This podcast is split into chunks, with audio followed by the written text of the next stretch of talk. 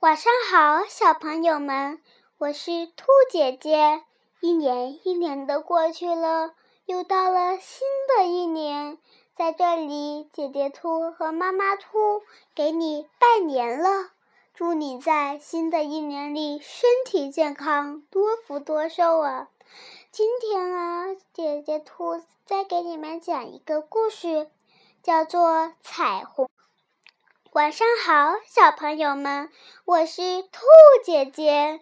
今年一年的过去了，咱们又来到了新的一年里，学习进步了，成长进步了，纪律进步了。在这个新的一年里，姐姐兔和妈妈兔给你拜年了，祝你在新的一年里身体健康。多福多寿！今天，姐姐兔再给你们讲一个故事。这个故事的名字就叫《彩虹方舟》。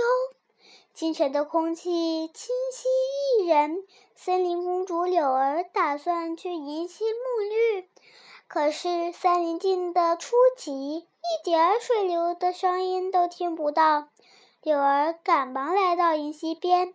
发现银溪已经停止流动了，变成了一汪绿油油的死水，就连溪边上的芦苇叶子都变得枯黄干涩、干涩了。柳儿悲伤地坐在银溪旁，不明白发生了什么事。突然，波光一闪，彩虹鱼来到柳儿的身边，它噗噗的，它噗噗的。吐着泡泡说：“银溪失去了原来的光彩，一定是什么东西阻挡了水流。柳儿，请帮我们拯救池塘和溪水吧，趁现在还来得及。”说完，彩虹鱼虚弱的沉入池水，不见了。柳儿决定去找伐木巨人问问，一定让。溪水重新流动起来。柳儿来到了伐木巨人居住的小木屋，木旁边新修了装木园筑起来的高坝，高坝阻高坝阻止了溪水，为了一个深深的大水塘。嘿，木筏巨人！柳儿高声叫，好叫喊：“你的大坝阻挡了溪水流到森林里其他地方，你这么做是不对的。银溪都快干了。”可是不管柳儿怎么劝说，木筏居然就是不肯拆除大坝。回去的路上，柳儿想到一个好主意，他招。他召集来所有森林的动森林动物，让大家一大家大家一起跳鲫鱼舞，召唤雨龙，让雨水填满溪流。动物们兴奋极了，他们有的用奇雨棒乒乓的敲打树干，有的用装着彩纸的陶罐叉叉的左右摇晃。森林中各种声音响作一团，只等雨龙的出现。很快，雨龙驾着乌云来了。它轻轻地扫了扫尾巴，倾盆大雨就落了下来。雨越来越大，不久，涓涓溪流汇成了滔滔洪水，银溪涨满了水。彩虹鱼高兴地。叫出池水表示感谢，动物们高兴极了。但是柳儿却有点担心了，这雨怎么还不停呢？很快，小鸡、大河都发起了洪水。柳儿找来水獭们，对他们说：“森林需要你们的帮助，请帮忙建造一座大方舟，好吗？”水獭们马上开始工作。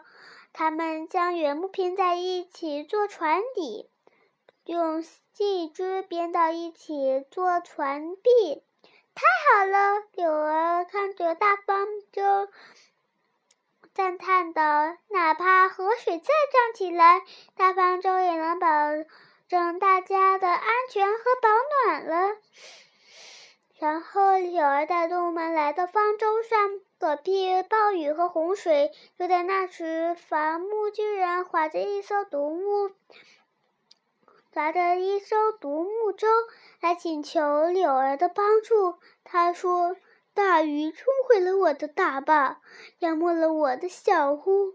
我很抱歉，我挡住了溪水。你能让我到大方舟上躲一躲吗？”当然可以，有人说，只要知错又能改，我们的方舟上就一 就会有你的一席之地。最后，大雨终于停了，大家来到甲板上，焦急地等着洪水退去。忽然，有儿高兴地叫了起来：“快听，你们能听到？”歌唱树的歌声了吗？它正在为我们唱歌呢。森林又复苏啦！大家竖起耳朵，认真的倾听着。清风中传来一阵阵轻微的叮当响声音，那正是歌唱树的悦耳歌声。洪水终于退了，大方舟稳稳地停靠在。柔软的草丛中，动物们争先恐后地走出大方舟。谢谢你，柳儿，是你让我们安全地度过了危险。小鹿踩着干松的土地，开心地跳来跳去。是啊，也谢谢你带着我们重返家园。其他的动物们也附和着，然后他们就积极地跑去寻找他们的。树洞和土穴了。步伐巨人许诺，他再也不会阻挡泉水了。阳光在树木间，树木间闪耀，鸟儿在天空中唱歌，这一切都是那么美。看，前方彩光闪闪。是彩虹鱼跃出了水面，它在柳儿和木筏身上洒下钻石般的水滴。它在银溪上方画出了一道七彩的彩虹。